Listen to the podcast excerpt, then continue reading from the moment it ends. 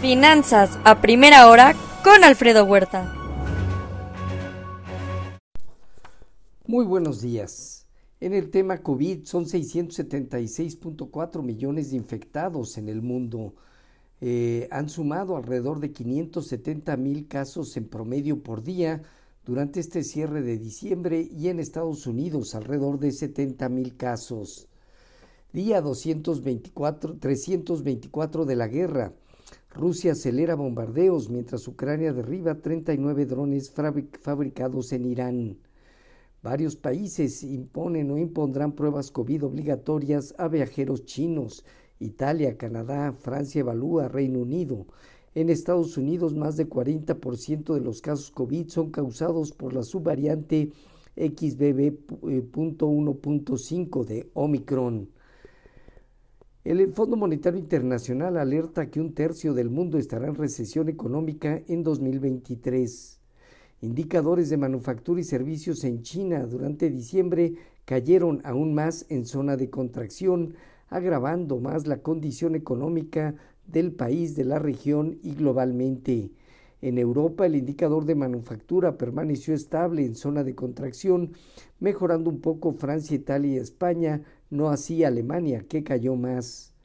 Más de dos tercios de economistas de 23 instituciones financieras en Estados Unidos esperan eh, que esta economía experimente una recesión económica en 2023. Joe Biden promoverá el gasto en infraestructura marcando la nueva relación con un Congreso bipartidista. El Comité de la Cámara de Representados publicó antes de fin de año las declaraciones de impuestos de Donald Trump. En cuanto a mercados, inicia este 2023 en espera de datos de empleo esta semana en Estados Unidos. Se estima que el crecimiento en empleo y salario mostrarán signos de enfriamiento ante los niveles de tasas de interés. En Asia Pacífico pocos mercados operaron. La India que ganó medio punto porcentual y Corea del Sur abajo medio punto porcentual. En China siguen cayendo precios de vivienda.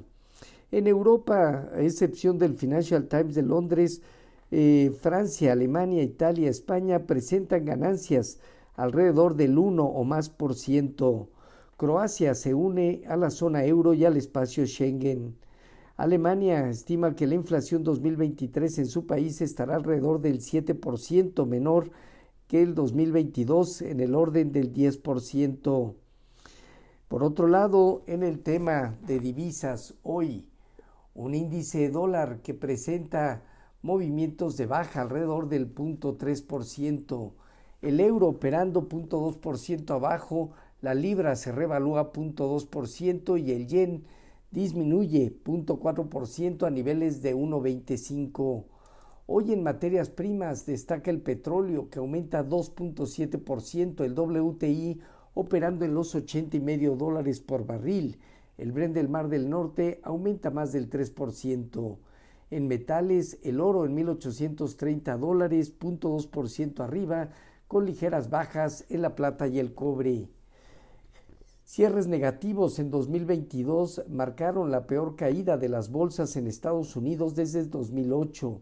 El Dow Jones cayó menos 8.8%, el Standard Poor's menos 19.4% y el Nasdaq menos 33.1%, mientras que el índice dólar, el DXY, ganó más del 8.8% en el año y la parte media larga de la curva de bonos del Tesoro aumentó de 30 a 40 puntos base. Habrá mayor regulación a las redes sociales en Estados Unidos. El Dow Jones parte de los 33.147 unidades, teniendo en 34.250 el inicio de fuerte resistencia y alrededor de 32.500 zona baja. El Nasdaq en 10.466 puntos tiene alrededor de 10.500, 10.300 puntos zona baja inicial en la parte alta a partir de 11.500 unidades. El Standard Poor's en 3.839 puntos perdió el punto 25%. El rendimiento del bono a 10 años se colocó cerca de 3,88, nivel prácticamente en el que permanece este día de inicio. En cuanto a nuestros eh, mercados, tuvimos un tipo de cambio que finalizó en 19.48 a la venta, eh, registrando una apreciación anual 2022 del 5%. Bajo condiciones actuales, consideramos que sigue consolidando 19.30 zona baja, 19.86 zona superior. La tasa riesgo país de México prácticamente se ubicó en niveles de 252 puntos. El fondeo diario, papel gubernamental en 10.55, al igual que el bancario, la TIA 28 días en 10.86. La bolsa en México terminó 2.1% abajo en 48.463 unidades con una baja operatividad.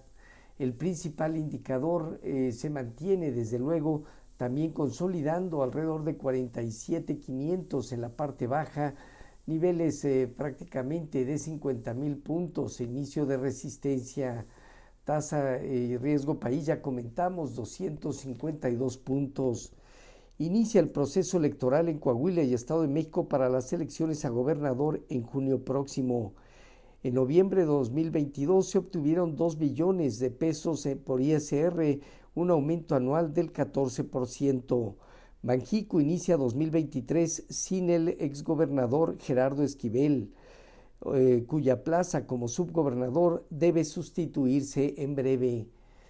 Este día, emisión de bonos a tres y seis meses en Estados Unidos. En la semana destacan datos de manufactura, servicios, datos de empleo, el, ADP, eh, también la nómina no agrícola, la tasa de desempleo y la balanza comercial. En México tendremos hoy remesas familiares de noviembre y en la semana confianza al consumidor, minutas de Banjico de su reunión del 15 de diciembre pasado, la encuesta de Citibanamex de expectativas, indicador coincidente y adelantado octubre y noviembre. Los eh, futuros se mantienen hasta ahora en terreno mixto, más menos 0.2%, eh, Dow Jones, Standard Poor's y Nasdaq, un tipo de cambio operando alrededor de 19.51, casi 4 centavos, de 3 a 4 centavos al alza el 0.2%. Así, Finanzas a primera hora con lo más relevante hasta el momento.